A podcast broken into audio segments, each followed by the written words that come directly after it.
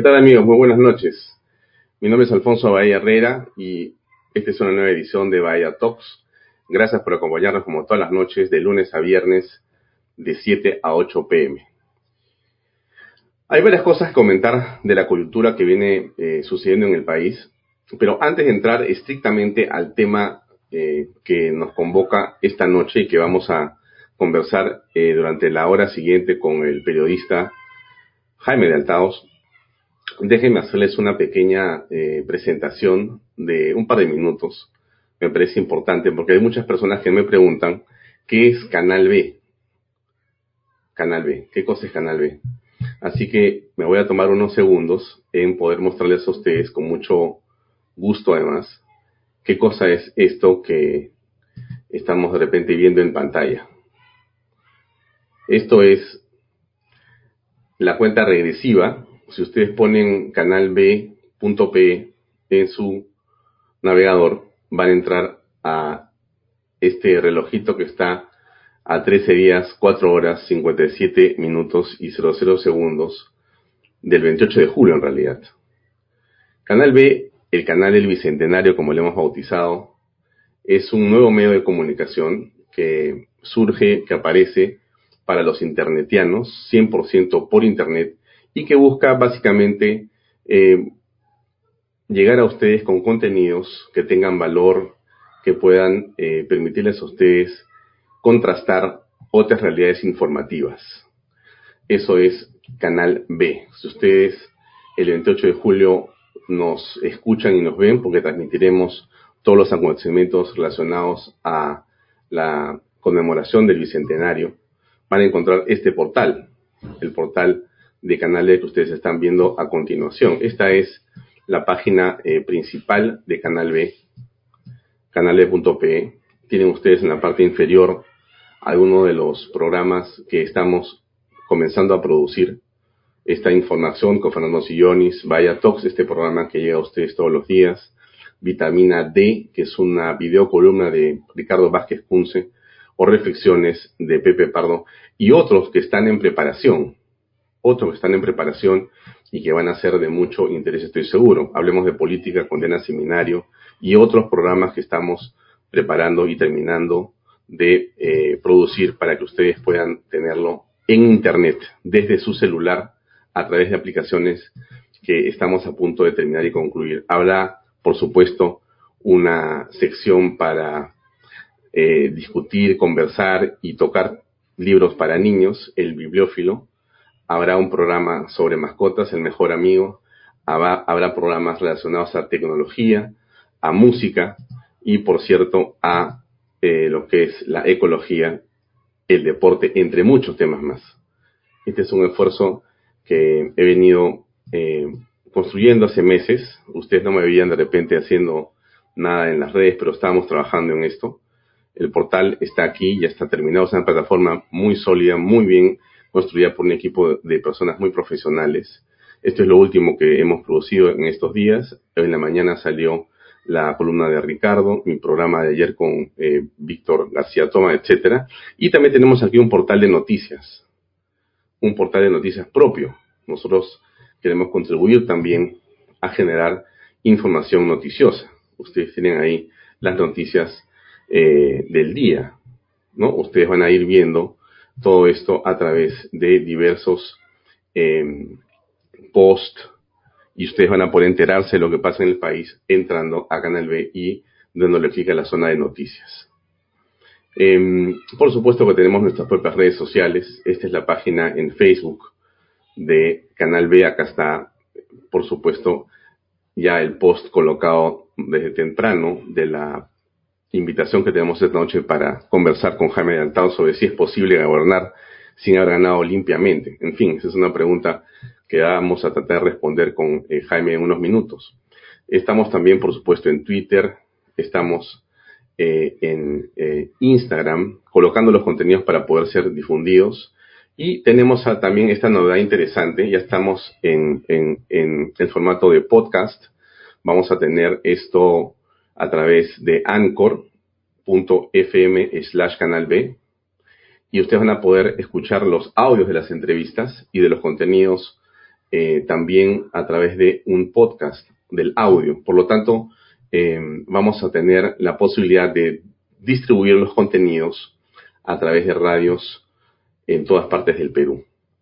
De hecho, em, el día domingo que viene, comenzamos la primera parte de la transmisión de las 5 horas de Vaya de la semana a través de PBO Radio, de 5 de la tarde a 10 de la noche. Si usted quiere escucharlo nuevamente y lo quiere escuchar por radio, usted nos ve seguramente en este momento por internet, pero si digo, usted lo desea escuchar por radio, va a poder escuchar Bahía Talks de 5 a 10 de la noche por PBO Radio.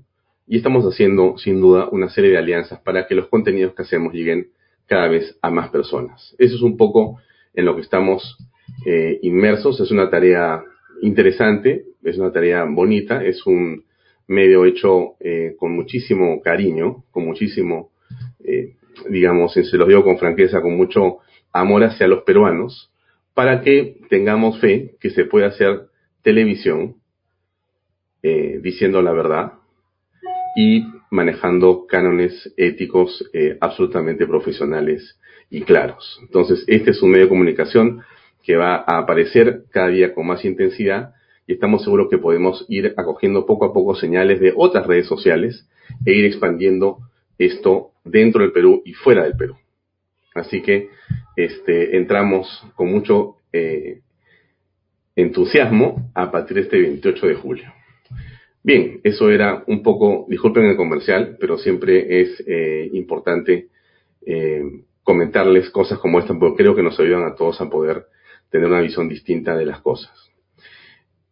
Eh, un mensaje pequeño de unos segundos que me han pedido unas personas que se los pase, 20 segundos y entramos con Jaime a conversar. A ver, vamos a salir esto de aquí y les, les paso esta pequeña publicidad que me parece importante que le escuchen con atención. Sin importar de dónde eres. En cuanto tengas. Si eres joven. O ya no tanto. El cáncer no discrimina. Para el cáncer todos somos iguales. El camino será complicado, pero no lo enfrentarás solo. Aline está para ti. Yo estoy contigo. Yo estoy contigo. Yo estoy contigo. Yo estoy contigo. Todas, Todas nosotras. Porque esta batalla es de todos. Juntos podremos enfrentarla. Contigo, somos más fuertes. Alinen, Alianza de Apoyo Alinen. Bien, es esta cruzada importante eh, por neoplásicas, ¿no? Ustedes conocen el esfuerzo enorme que se hace para eh, atender a las personas con cáncer. Todo lo que se pueda hacer y se puede impulsar y se pueda colaborar, siempre, por supuesto, hay que hacerlo con entusiasmo. Nosotros estaremos aquí para poder ayudar también desde donde podamos y desde Canal B también para poder compartir su publicidad y ustedes puedan colaborar con ellos. Bien, eso es dicho esto, eh, pasemos a invitar a Jaime que ya está con nosotros. Jaime, buenas noches, gracias por acompañarnos. Bienvenidos a Bahía Talks. Buenas noches, Alfonso, muchas gracias por la invitación. Pero dime una cosa antes de comenzar, ¿el canal B es eh, B por Bahía o por Bicentenario? muchas gracias, Jaime, por la precisión. El canal B es eh, el canal de la Buenaventuranza y, por cierto, el canal del Bicentenario. Por eso le pusimos canal B. P. B de bueno, si quieres de Baella, pero no era la intención. bueno, no hay cómo no relacionarnos. Pero ahí vamos, vamos con el entusiasmo. Te felicito, te felicito, realmente es una, una cosa. Va a ver estas noticias, o sea que tienes, tienes personal periodístico. Eh, mira, Jaime, este, como tú sabes, eh, Internet permite que uno pueda bajar los costos, lo que no quita que no cuesten las cosas hacer. De hecho, eh, te agradezco por la precisión. Aquí arriba a la derecha, que ustedes ven amigos, hay un código de barras que dice Patreon. Si ustedes quieren colaborar con este esfuerzo de Vaya Talks, hagan clic ahí y comiencen con 3 dólares al mes para ayudarnos a financiar este esfuerzo. Pero la respuesta es sí, este Jaime, tenemos un equipo eh, muy pequeño, pero muy pequeño. Eh, quizá las manos los números de los dedos de la mano sean muchos, pero eso es, el desafío es, eh, que, es en lo que yo creo, Jaime, este, los medios de comunicación que están eh, hoy día eh, luchando para salir adelante, los medios tradicionales tienen costos altísimos en infraestructura y en mucho personal, lo que no quita que sea seguramente un modelo de negocio interesante, rentable. Pero los nuevos medios en donde yo me encuentro, necesitamos tener costos bajísimos para poder avanzar. Y, y, con tecnología, yo estoy ahorita en realidad no en el set que parece que tuviera ahí, sino estoy en el escritorio de mi, de mi casa. Y bueno, y todo esto que lo estamos, que armamos, lo armo yo desde un computador como lo hacen todos, ¿no? Entonces podemos tener eh, a todo el país conectado desde un computador. Y esa es la magia un poco de la televisión, ¿no? Si mi padre estuviera acá, estaría pues eh, dando saltos porque él siempre imaginó que esto era posible. Pero antes era con microondas, Jaime, ¿te acuerdas tú? Y claro, era pues una fortuna, era, era como tener un Lamborghini en un canal, ¿no? Te decían microondas, uy, ya pues es porque tú vienes pues del Estado, del Canal 4, ¿no? Pero, pero en realidad no, ¿no? En realidad hoy día eh, estás tú en tu casa, ¿no? Eh, eh, a través de, una conexión logras conectarte con nosotros, estar con nosotros y lo vamos a hacer con todo el país. Entonces, hay que bajar los costos, pero sí vamos a, darle y esperamos poder tener el apoyo de quienes quieran auspiciar esfuerzos como este, ¿no? En eso estamos. Muy bien. Pero bueno. Te felicito. Muchas gracias. Bien, entonces, entrando, entrando al tema, eh, Jaime, nosotros eh, tenemos esto como noticia que hoy publica Expreso y que es parte de la discusión del día. Eh, ya no le llaman dinámicos del centro, sino dinámicos del fraude. Y la fiscal que estuvo investigando esto, la doctora Vivian Villaverde, señalaba con claridad que eh, aquí existía este, una organización criminal que había sido puesta al descubierto porque habían una serie de WhatsApps que se habían conseguido que habían querido ser borrados y que estaba eh, este grupo de personas organizada para poder financiar la campaña en segunda vuelta del señor Pedro Castillo. Pero hoy día, que era el día eh, que se supone central e importante para poder determinar si estas personas iban a ser puestas en prisión preventiva, ahí tenemos también la carátula de Perú 21, los dinámicos del centro se metieron en las elecciones. Eso es lo que, lo que ha revelado también eh, la directora Cecilia Valenzuela a través de su, de su periódico Perú 21. Eh, entonces, esto que estoy comentando, eh, había una enorme expectativa. Y la jueza, la jueza que es Judy Valdeón, ha dicho, este, bueno, en realidad no existen pruebas suficientes, no existen en este momento indicios razonables para poder detener a nadie preventivamente y tampoco señalar o declarar que estamos frente a una relación criminal. Bueno, eh, déjame poner unos segundos de lo que dijo exactamente la doctora para poder tener el contexto. Creo que era medio minuto este video y enseguida podemos comentarlo, eh, Jaime, por favor. Ahí va. La información relevante para el Ministerio Público es la que declaran los aspirantes a colaboración eficaz. El acta de allanamiento, registro domiciliario e incautación ilacrada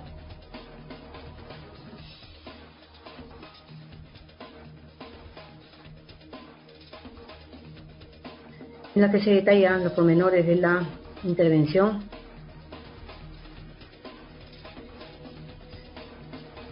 Asimismo, advierte eh, el contenido del informe 9, 1, 36, 2021, Masamari. Estos documentos señalan la identificación del progresado, los avances de las investigaciones, las actas de entrevista y recolección de información del agente especial Sebastián acta de entrevista, recolección de eh, información del agente Leo, acta de búsqueda virtual de la página web, Facebook, cuyos informes han sido analizados considerando como razones plausibles para la procedencia de la detención preliminar. Las actas de declaración del aspirante colaborador eficaz no han sido corroboradas con otros elementos de convicción, tal como se ha mencionado precedentemente, es decir, los escritos consideró plausible.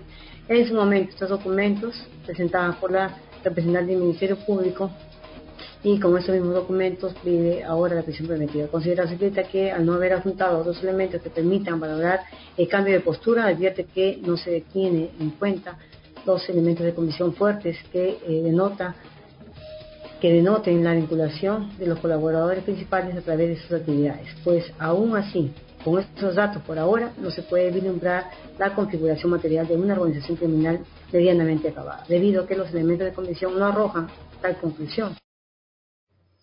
Bueno, estamos frente a qué, Jaime, ¿qué opinión te merece esto que estamos apreciando en este momento? Bueno, habría que revisar con más detenimiento las consideraciones de la jueza, ¿no? Eh, y el material que efectivamente tiene a su disposición, pero podríamos estar ante un indicador de, del poder, digamos, de Perú Libre y de Vladimir Cerrón en Junín y el poder en, digamos, en el aparato judicial de Junín, ¿no? En la Corte Superior y en los, juzgados. Porque lo que había presentado la fiscal parecía muy claro, ¿no? Eh, incluso si hemos, todos hemos escuchado audios y se ha dado a conocer este material en el que este WhatsApp en el que se dice pues que hay que desaparecer todo material electoral y más vinculación con eso es difícil de imaginar. Entonces, eh, claro, había que revisar con detalle para poder pronunciarse realmente eh, todo el material que la fiscal ha presentado, ¿no?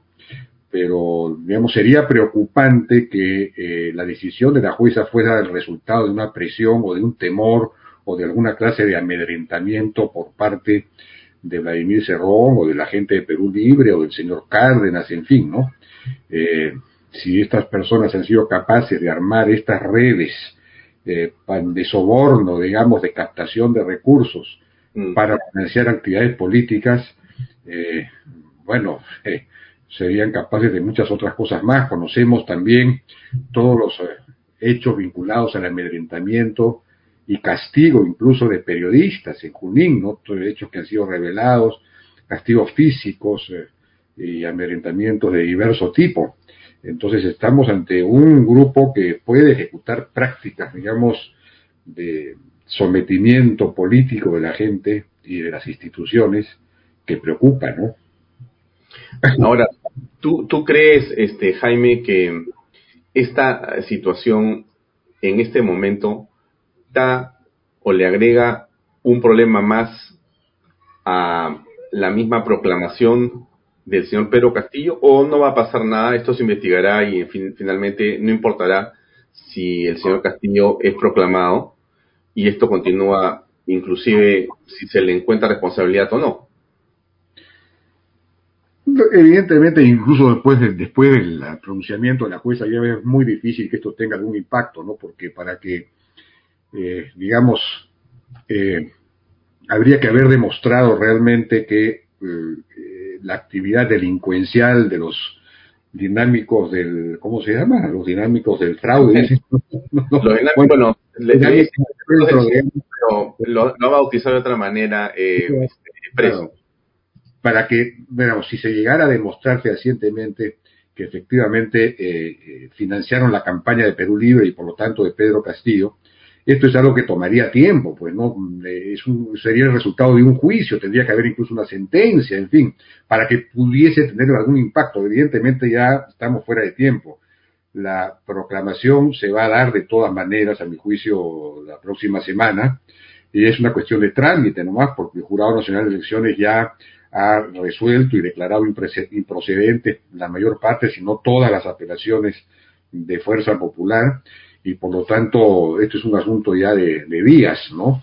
La proclamación se va a producir y, eh, bueno, ante la proclamación hecha, pues a mi juicio, no quedará sino acatar la, el resultado, pues porque eh, podríamos estar en desacuerdo con la manera como se ha logrado, eh, en fin, eh, se puede cuestionar la justicia de ese fallo, el hecho que el jurado no haya buscado realmente las pruebas, no haya contrastado con los listados de electores de las mesas para saber si hubo más votos o menos votos, para contrastar las firmas, en fin, todas las denuncias que se hicieron.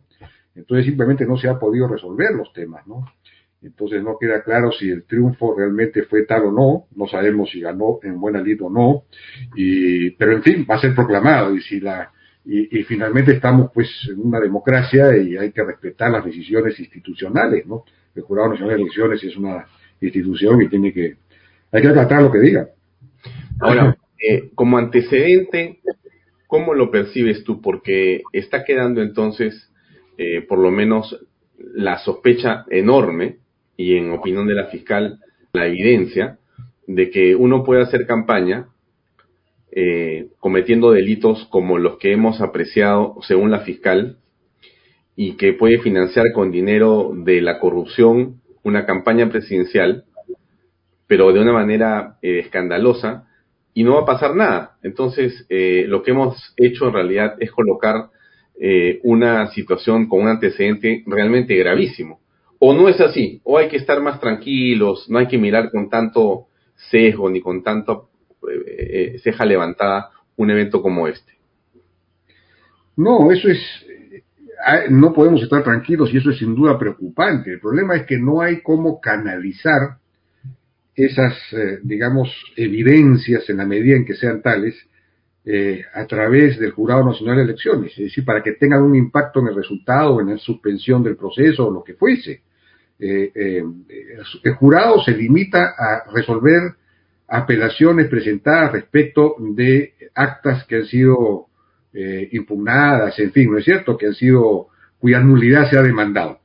Ese es el procedimiento, es decir, el jurado se limita a eso el jurado, digamos, tendría que haber una demanda ante el jurado de nulidad de la elección por estos hechos, pero eh, según la ley las elecciones solamente se pueden declarar nulas en dos o tres, en un par de, de supuestos que no son este, ¿no? Si es que la, no sé, si los dos, si el número de votos en blanco viciado supera, son, son el dos tercios, los dos tercios de, los electores o algo parecido, y, en, y en otro en otro caso que no recuerdo exactamente. Es decir, no está dentro de la ley electoral el hecho de que se descubra que ha habido financiamiento ilegal durante ya el conteo y que esto pueda ser canalizado a través del jurado y demandado. No, no, no existe, no, no, no, en fin, no, no, lo veo claro, yo no soy abogado, pero eh, eh, no hay manera de procesarlo, ¿no? Ese es el tema, me parece. Eh, el día de hoy, si no me equivoco, la congresista Norma Yarrow ha dicho que tan pronto lleguen al Congreso van a iniciar una investigación para tratar de saber qué cosa ha pasado en OMPE y en JNE para que se pueda, digamos, eh, analizar qué ha ocurrido, una comisión investigadora en torno a este proceso. Eso cómo va a, digamos, este, ayudar a poder eh, establecer los mayores eh, índices de credibilidad sobre las instituciones. ¿Cómo aprecias tú ese, ese, ese, esa intención, ese deseo? Yo creo que eso es importante, ¿no? Porque, digamos, eh, no solamente para proponer los cambios que se requiere hacer a la, a la legislación electoral, ¿no? Porque evidentemente no es posible, pues, que si no hay personeros, por ejemplo, entonces se puede hacer fraudes, eh, en fin, hay que hacer cambios, no es posible que los votos, pues, se rompan, eh, habría que ver qué, cosas se pueden reformar en la legislación electoral, eso sería el resultado, digamos, práctico de esa investigación. Pero, digamos, el hecho de que eh, el señor Castillo llegue a la presidencia eh, sin saberse exactamente si realmente ganó o no, eh, en cierto sentido, y esto es inevitable, en cierto sentido es bueno desde el punto de vista de que él eh, llega con un punto muy débil, digamos, llega debilitado, ¿no es cierto?, en su credibilidad, en su legitimidad. y si a esto se agregan cosas como los destapes estos que hemos estado viendo, los dinámicos del centro, las vinculaciones de Guillermo Bermejo con, los Quispe Palomino, en fin, eh, todo eso. Entonces, lo que tenemos es, lo que vamos a tener es un presidente eh, que Mario Ghibellini lo llamaría patorrengo, ¿no? Un presidente debilitado, digamos, con una bala debajo del, del ala, por decirlo así. Entonces, eh, esto debería llevarlo, debería llevarlo a buscar acuerdos con el Congreso, para poder gobernar, porque entra con muchos puntos débiles, ¿no? entonces y además entra con un Congreso en contra, porque no va a tener, no tiene mayoría en el Congreso, ese es el cuarto elemento. Y entonces eso lo debería, si digamos, si, si fuese un actor racional, debería llevarlo a buscar acuerdos con el Congreso eh, para poder gobernar, porque va a necesitar del Congreso para aprobar las leyes que quiera aprobar. Y ahí es la oportunidad del Congreso de efectivamente buscar un acuerdo con el Ejecutivo, apoyar al Ejecutivo en los proyectos de ley, en la agenda legislativa que requiera, siempre y cuando ésta se dé dentro del marco de la Constitución y dentro del marco de la economía social de mercado, por supuesto, pero al mismo tiempo, como que, forme parte de ese acuerdo, eh, el, el hecho de que cualquier iniciativa de cambio constitucional tenga que proceder a través del Congreso y del artículo 206 de la Constitución. Es decir, nada de asambleas constituyentes, ¿no? Eso debería ser parte del acuerdo inicial entre el Ejecutivo y el Congreso. Eso es fundamental a mi juicio, ¿no? Eh, y, en ese sentido, eh, eh, digamos que investigar lo que realmente pasó en, la, en, y yo agregaría algo más también. Es importante investigar qué es lo que pasó, porque hay algo que no ha sido muy destacado, y ha sido el papel de la OMPE, porque estamos hablando del jurado, ¿no? Pero el papel de la OMPE, a mi juicio, ha sido muy, es muy cuestionable, porque la OMPE es la que observa las actas, ¿no es cierto? Los digitalizadores toman las actas y si encuentran que hay errores materiales o vicios, las observan pues normalmente siempre se ha observado muchas más actas, una proporción mucho más grande, en las zonas menos educadas, en las zonas rurales, por ejemplo, ¿no? La mayor proporción de actas observadas ha estado en esas zonas. Esta vez ha ocurrido todo lo contrario. La gran mayor proporción, el 84% de las actas observadas, se dio en las ciudades más grandes, más educadas, y ahí donde ganó Keiko Fujimori. Entonces, la, la OMPE ha observado incluso actas que estaban bien, diciendo, por ejemplo, que había ilegibilidad eh, en algunos casos. En cambio, en las zonas rurales ha dejado pasar eh, muchas actas que estaban mal confeccionadas, que tenían malas sumas o que tenían vicios de alguna naturaleza. Entonces, aquí había un comportamiento extraño de la OMPE, de los digitalizadores, de los funcionarios de menor rango de la OMPE. Entonces, eso debería investigarse. ¿Qué cosa ha pasado ahí, no? Eh, porque no podemos tener, pues, tampoco organismos electorales que no sean confiables.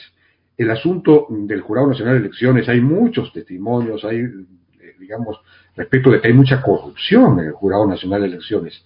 Y no solo a nivel de los miembros del jurado mismo, sino de los niveles también intermedios, los asesores, etcétera, ¿no? Conozco historias de que te piden 40 mil dólares para tal cosa. Eh, eso no es posible, pues eso no es posible, ¿no? Entonces, todo esto tendría que ser muy, muy reformado, ¿no?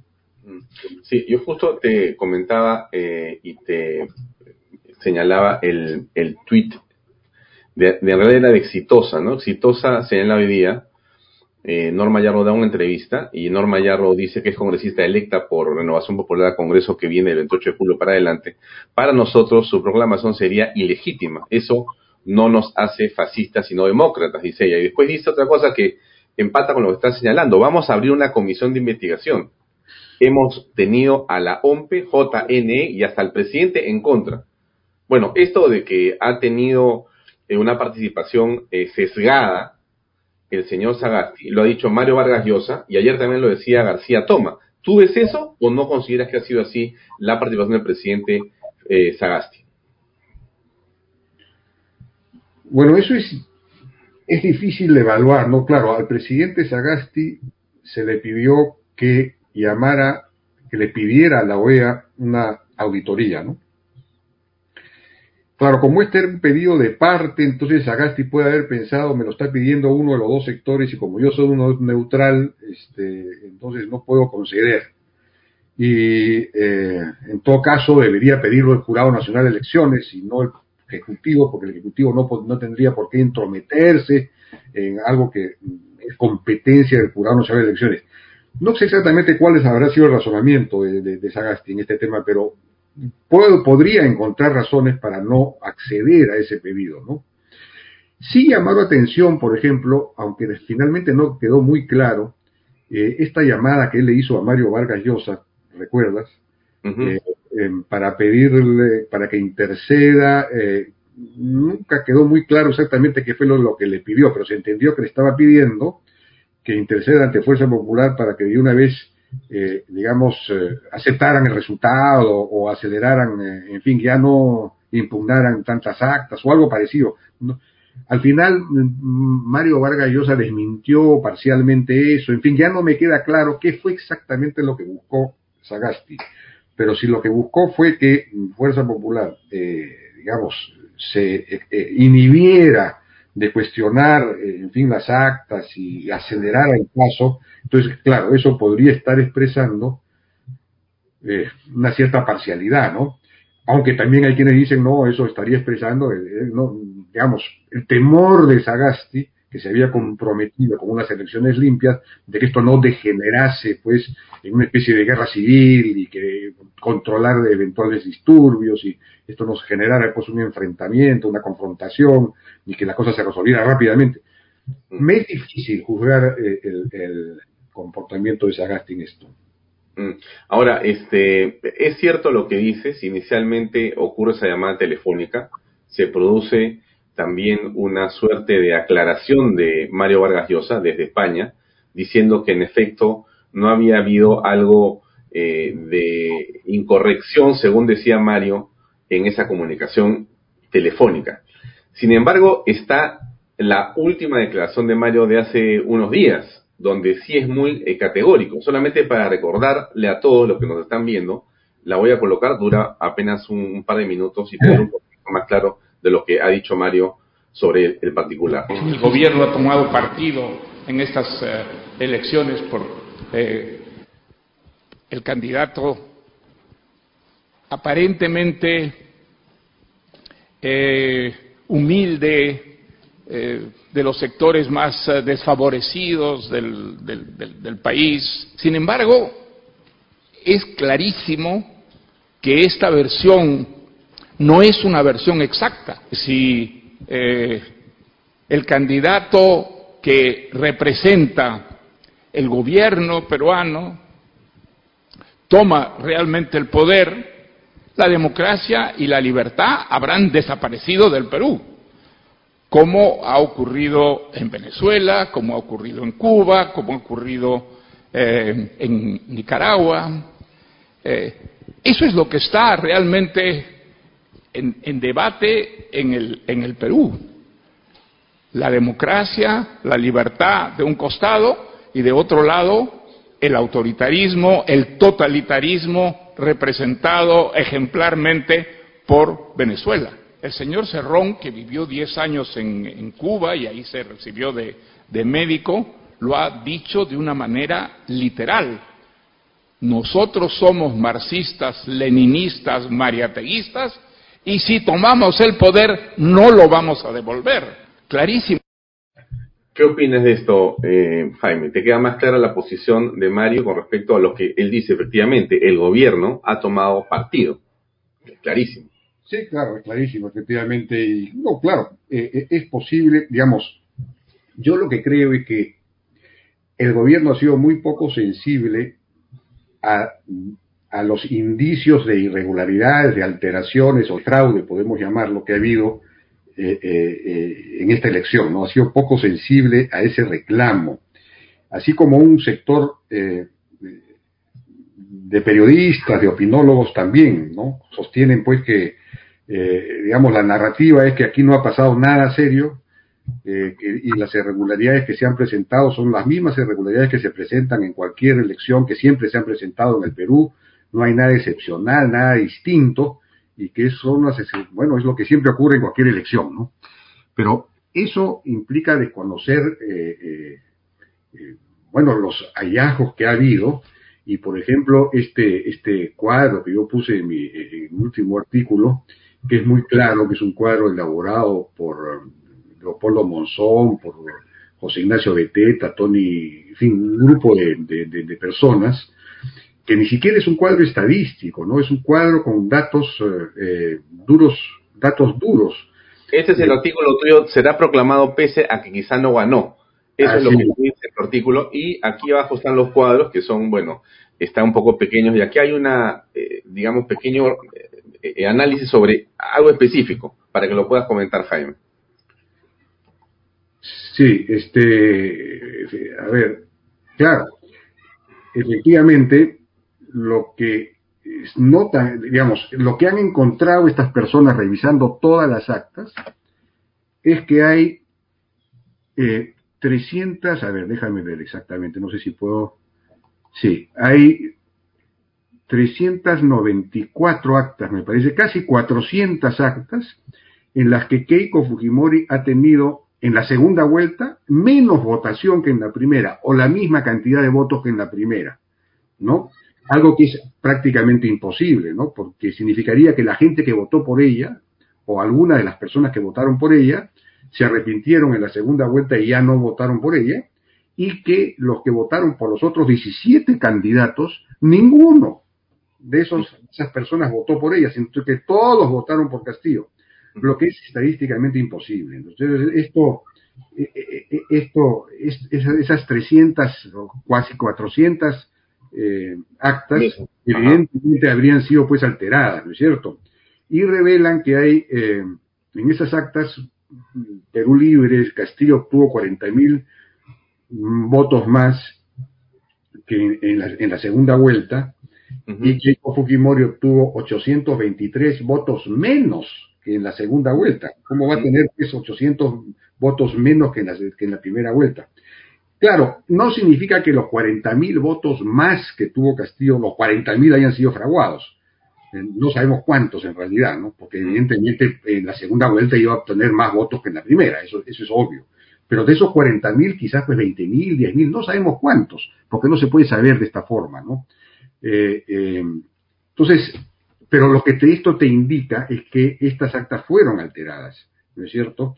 Y que esto es perfectamente posible porque en muchos lugares no hubo personeros de eh, Fuerza Popular y además hubo esta directiva que se dio y que salió en un video por la cual se le decía a los personeros, esta capacitación a los personeros de, de, de, Perú Libre, diciéndoles que tenían que llegar temprano a las seis de la mañana para tomar las mesas eh, eh, tomar las mesas antes de que llegaran los miembros de mesa o si no llegaban los miembros de mesa reemplazarlos, ¿no es cierto? Y a partir de ahí los votos son nuestros o algo así, una cosa así concluía esa capacitación. Y entonces eso es lo que ha pasado en muchos lugares, y más con mayor razón ahí donde no había personeros. Y no había personeros, eh, esto me lo cuenta a mí el jefe de personeros de Fuerza Popular, porque en muchos lugares la gente no quería participar, no quería ser personera por miedo porque eh, sufrían amenazas de que les iban a matar el ganado, les iban a cortar el agua, les iban a propinar, digamos, castigos físicos, y entonces eh, simplemente se inhibieron, la gente no quiso participar como personera. Y entonces en todos esos sitios los votos para Castillo se inflaron, no sé cuántos se inflaron, se inflaron en alguna medida, pero es probable que estas mesas en las que, las que estamos hablando ocurrió eso.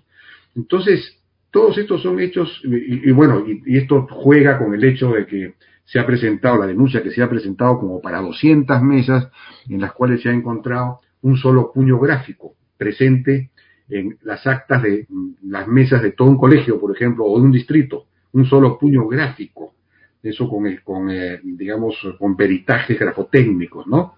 Entonces hay una persona que ha llenado pues las actas de todo un colegio, de un distrito, ¿no? Entonces, eh, eh, hay indicios muy fuertes que no pueden ser ninguneados, digamos, eh, despreciados, como lo son por varios, por todas las personas que consideran que toda esta actitud y esta protesta es una suerte de pataleta por no mm. querer simplemente aceptar los resultados, etcétera. Sí es cierto que hay un cierto sector que quisiera desconocer los resultados al final, e incluso mm, hay gente que quisiera un golpe militar, hay, hay, esa corriente, ¿no? Yo estoy completamente en completo desacuerdo con eso. Mal que nos pese, aunque haya ocurrido todo esto, si hay que aceptar, hay que acatar el resultado que dé el Jurado Nacional de Elecciones.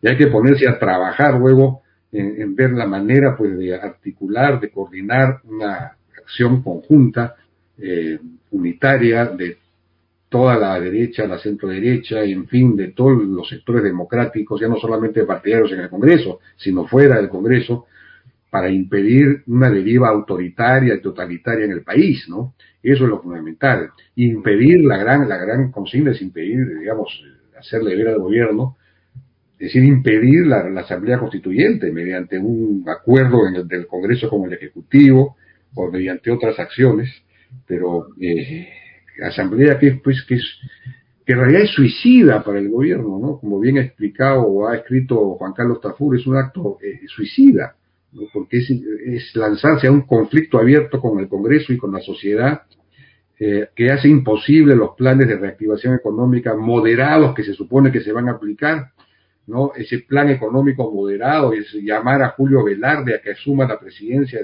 de, del Banco Central de Reserva, fue hecho por Castillo el mismo día o al día siguiente de haber tenido una reunión con los líderes del Foro de Sao Paulo, donde dijo que había que cambiar la constitución, había que cambiar el, capítulo económico porque el modelo económico fomentaba la corrupción.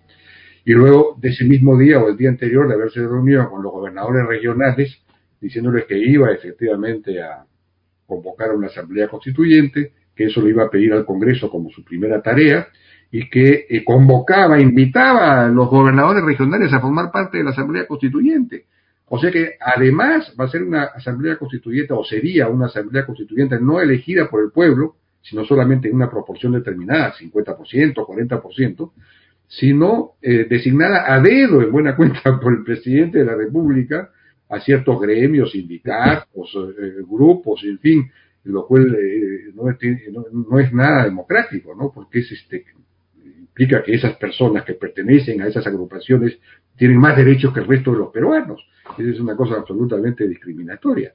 Eh, eh, Ahora, Jaime, pero, pero tú estás describiendo algo que ellos han dicho que van a hacer, o sea que no es una novedad. ¿No da la impresión de que estamos dándole la soga a quien nos va a ahorcar? Al, al, reconocer el, triunfo, al reconocer el resultado que proclame, al reconocer la proclamación, dices? Es que, Jaime, en tu artículo y el comentario de todos en todas partes, o de una buena parte de peruanos, es de que el señor eh, Pedro Castillo no ha ganado en buena lid. No solamente eso, que es la manera más elegante de conversar del tema, sino que ha habido un fraude descarado, descarado, completo. Tú lo comentas en tu artículo, lo, estás, lo estás analizando con cifras, ¿no es cierto? ya. Entonces, ahí, ahí el, el resultado de tu análisis es un fraude o si quieres para llamarlo de otra manera también súper elegante, los indicios de algo sospechoso. ¿Ya? Pero cuando ya te metes como Monzón a analizar las cifras, tú dices, oh, aquí hay algo más que un indicio. Hay claramente un patrón, un patrón para hacer fraudulenta el resultado, para alterar el resultado de la voluntad popular, como había dicho la señora Lourdes Flores. Y lo más extraño es que las instituciones que deben de encargarse de decirnos la verdad electoral no nos dejan saber la verdad electoral. Ese es el tema, porque si hubiera ese deseo, hubiera auditoría o hubiera en todo caso padrón entregado para poder contrastar y finalmente se termina la discusión y vamos para adelante aunque Castillo haya dicho que nos va a fusilar. Bueno, ya votó la mayoría, vamos a ver cómo nos salvamos.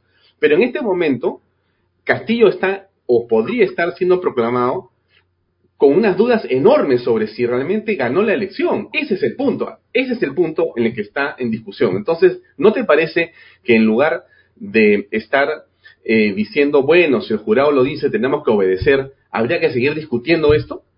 ¿O no? ¿O ya tiempo de discutir? Claro que sí, lo hemos venido discutiendo y se ha, digamos, se ha dicho al jurado en todos los tonos que tiene que solicitarle a la OMPE, pues, los listados de electores, tiene que pedirle a la RENIEC un contraste de las firmas, que es algo que pudo haber hecho. Eh, se dio la batalla, Lourdes Flores dio unos discursos extraordinarios, otros abogados también, se escribió al respecto, pero desgraciadamente el jurado no fue sensible a esos argumentos y no aceptó el tema. Y entonces, eh, eh, con, argumentos a mi juicio, digamos, muy cuestionables, tales como que eh, no hay etapa probatoria en estos procesos, pero aquí no estamos hablando necesariamente de una etapa probatoria de estilo judicial, sino simplemente era un contraste entre eh, los listados de electores y el número de votos, para saber, por ejemplo, si había más votos que eh, el número de personas que habían votado. Por ejemplo, es una cosa, es un contraste pues de cinco minutos, no, no es un, no requiere pues un gran análisis probatorio, en fin. Eh, y eh, el jurado finalmente no, no, bueno, los abogados tienen pues argumentos para todo, ¿no? Para ellos eso era etapa, etapa probatoria y no se podía, o que no se podía hacer uso de esos padrones porque se violaba la ley de protección de datos, cuando se sabe que esa ley de protección de datos, pues, digamos, la entidad pública responsable sí los puede usar para sus propios fines, eso está en la propia ley, o sé que será un aumento leguleyo también. Pero el hecho es que finalmente tomaron esa decisión y por, lo tanto no se ha podido procesar esas denuncias y, y, los resultados se van a producir. Es decir, ya que, digamos, la vía institucional es esa. Y la vía institucional, lamentablemente, optó de esa forma, decidió de esa forma. Se dio toda la batalla posible, ya resolvieron, ya declararon improcedente, a mi juicio, ya no hay nada que hacer en ese campo, salvo que se descubra pues alguna, no sé, una bomba atómica, no, no, hay nada que hacer, mm. desgraciadamente. Mm.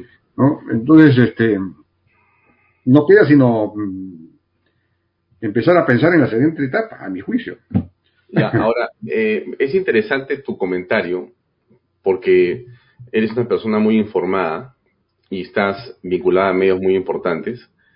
Eh, si tú pones el hashtag Palacio de Gobierno en Twitter en este momento, eh, vas a encontrar a una gran cantidad de personas que están en las calles de Lima discutiendo justamente de lo que estamos hablando. O sea, esta gente que está marchando a Palacio o que intenta, no es de un partido político, hay una entendible indignación popular en torno a lo que estamos conversando, eh, mi estimado Jaime. La gente no cree que ha habido una elección cuyo resultado refleje la verdad, porque no se deja percibir si es cierto lo que el jurado te está diciendo. El jurado y la OMPE han empañado con su actitud y con su acción los propios resultados. Y el defensor del pueblo, en un comunicado de hace unas horas, dice, oye, pero en realidad este, lo que tenemos que hacer es eh, dejar que el padrón eh, sea consultado por las personas que quieren quitando la información que pueda ser eh, sensible por ser privada. Pero esta gente que estamos viendo en la calle es gente muy indignada y muy molesta, que está evidentemente eh, manifestando su derecho de protesta porque no está dispuesto a aceptar lo que dice el JNE. ¿Qué va a pasar, Jaime, en tu, en tu percepción? No, yo, yo también, bueno, es, es, algo desesperante, ¿no? Evidentemente, y es indignante. Tienes absolutamente toda la razón. Y todas esas personas tienen todo el derecho y, toda la razón en movilizarse y protestar contra una decisión arbitraria del Jurado Nacional de Elecciones, la decisión de no contrastar, pues, eh, las actas impugnadas con eh, eh, los padrones y todo lo demás, ¿no? Y como bien dices, la Defensoría del Pueblo incluso emitió un pronunciamiento el día de antes de ayer, me parece, señalando pues que el listado de electores elaborado por la OMPE es un documento de acceso público y que debería ser usado Uh, por, el, eh, por el Jurado Nacional de Elecciones. Pero ahí debió cambiar de verbo, debió ser usado, porque el problema es que ese comunicado de la Defensoría llegó tarde. llegó cuando ya el jurado había resuelto prácticamente casi todas las impugnaciones.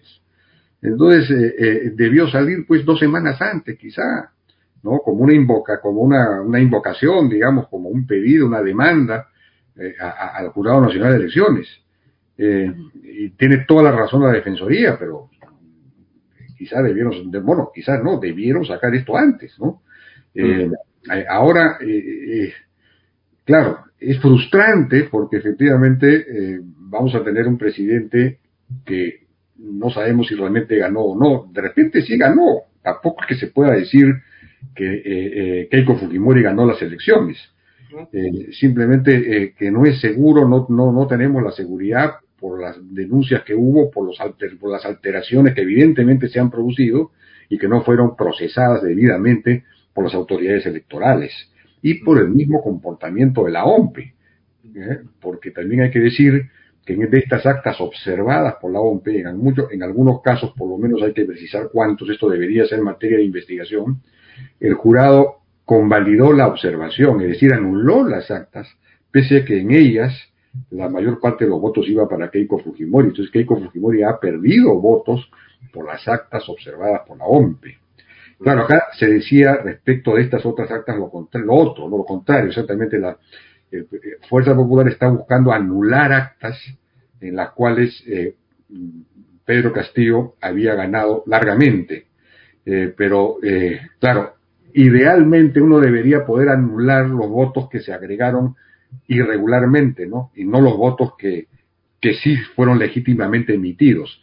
Claro, al anular las actas tú te, estás volando un montón de votos que son, que sí son reales, ¿no? También eso es cierto. Entonces, el asunto es complejo, no, no, no es tan sencillo. El hecho es que efectivamente vamos a tener un presidente cuya legitimidad no es completa, este, y que, eh, bueno, pero eso lo pone pues en, en, problemas, porque a la hora en que haya un conflicto muy serio entre ejecutivo y legislativo, eh, por ejemplo, que quisiera pues plantear cuestiones de confianza por el asunto de la constituyente o por, por para convocar un referéndum o lo que fuese, y sea rechazada, es rechazado ese pedido, rechazada la confianza, insista para disolver el Congreso, el presidente podría ser vacado, podría ser vacado y uno de los argumentos sin duda va a ser ese, oiga, usted ganó sin saber realmente si había ganado o no, porque no se procesaron estas irregularidades, y más aún si se hace una investigación y se profundiza en el tipo de irregularidades que hubo,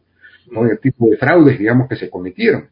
Eh, eh, eso va a ser, va a ser una, una causal. La otra es, oiga, este, esa campaña fue financiada parcialmente por los dinámicos del centro, ¿no? Eh, en fin, este, así es como veo la cosa, ¿no? O sea, no queda otra sino, a pesar de que estamos con la enorme sospecha de que aquí ha habido algo irregular y delictivo, tenemos que aceptarlo. Ese es un poco el mensaje. Es, es, es que cualquier otra vía, lamentablemente, sería eh, completamente fuera de la institucionalidad, pues, ¿no? ¿Qué cosa? O sea, la gente dice, o sea, te roban, sabes que te han robado, pero caballero. Eh, sí, pues denunciaste a la policía y la policía no te hizo caso. Te fregaste. pero eh, vas a tomar tú entonces eh, la ley por tus propias manos, agarras una policía, no ya no en defensa propia, sino vas a buscar al ladrón y lo matas. Este, no sé, pues, eh, digamos... El derecho a, insurgencia, ¿cómo queda? ¿Qué dice la Constitución? Ante un gobierno usurpador. Entonces hay que demostrar que efectivamente eh, hubo, hubo fraude, fraude eh, y que este, que este fraude que hubo, pues inclinó la balanza en favor de, de Pedro Castillo cuando en realidad había ganado Keiko Fujimori. Eso tendría que ser claramente demostrado, ¿no? Y el problema acá es que como se destruyen los votos, eh, eh, no hay manera de hacer un reconteo. Eso es algo que debería arreglarse en futura la legislación peruana, ¿no? Eh, para ir terminando, nos quedan unos minutos solamente para comentar lo que está pasando en Cuba es tremendo, tremendamente y dramático, penoso por los hermanos cubanos. Eh, pero Castillo en la mañana señaló que la crisis en Cuba se debe a la persecución económica norteamericana. Él habla del bloqueo. En ningún momento se refiere a la dictadura, tampoco se ha referido, por cierto, a la manera mm, en que se masacra a la población, ni al corte de Internet, ni a la no libertad de expresión, ni a la no democracia en ese país. Solamente ha dicho que el problema eh, de Cuba y la situación económica y de pobreza tiene que ver con el bloqueo económico. Eh, ¿Tú crees que es así, Jaime? Bueno, ese comentario, no, evidentemente que no es así, pero ese comentario revela por lo menos dos cosas. Una, que eh, esta declaración que él había dicho, que él no es comunista, ni marxista, ni leninista, ni terrorista, en fin, no era cierta. Es decir, evidentemente respaldar a un régimen como el cubano significa que tiene simpatía por el, por el comunismo en su versión más extrema, ¿no? Es su versión marxista-leninista, precisamente castrista. ¿no? Ese es un punto. El otro, y eso es preocupante sin duda, ¿no? Y el otro es que eh, lo del bloqueo es un mito, ¿no? Porque en realidad hay un bloqueo legal norteamericano, eh, pero eh, no hay bloqueo de Canadá, no hay bloqueo de Europa, no hay bloqueo de América Latina, no hay bloqueo de Asia, es decir, Cuba puede comerciar con cualquiera de los demás países del mundo. Estados Unidos no es el único país que hay en el mundo. Incluso empresas norteamericanas eh, se relacionan con Cuba a través de Canadá, o sea que le sacan la vuelta al bloqueo norteamericano a través de Canadá. Y no solo eso, sino que el dinero que en este momento llega, en los dólares que llegan a Cuba, que le dan un mínimo de vida a esa economía muerta, eh, viene de Estados Unidos, de las remesas de los cubanos en Estados Unidos, ¿no? Entonces, eh, eh, el verdadero bloqueo que hay en Cuba es el que, el que ejerce la dictadura cubana, la dictadura comunista, digamos, sobre su propia gente, ¿no? Todo está bloqueado, está bloqueada la economía porque no hay libertad económica, ¿no? Nadie puede poner una empresa, las empresas no, no, no, no, no pueden crecer, no hay libertad política, está bloqueada la política, no hay libertad política, eh, no hay libertad de, expresión. Eh, ¿Cuántos presos hay a, consecuencia de estas protestas?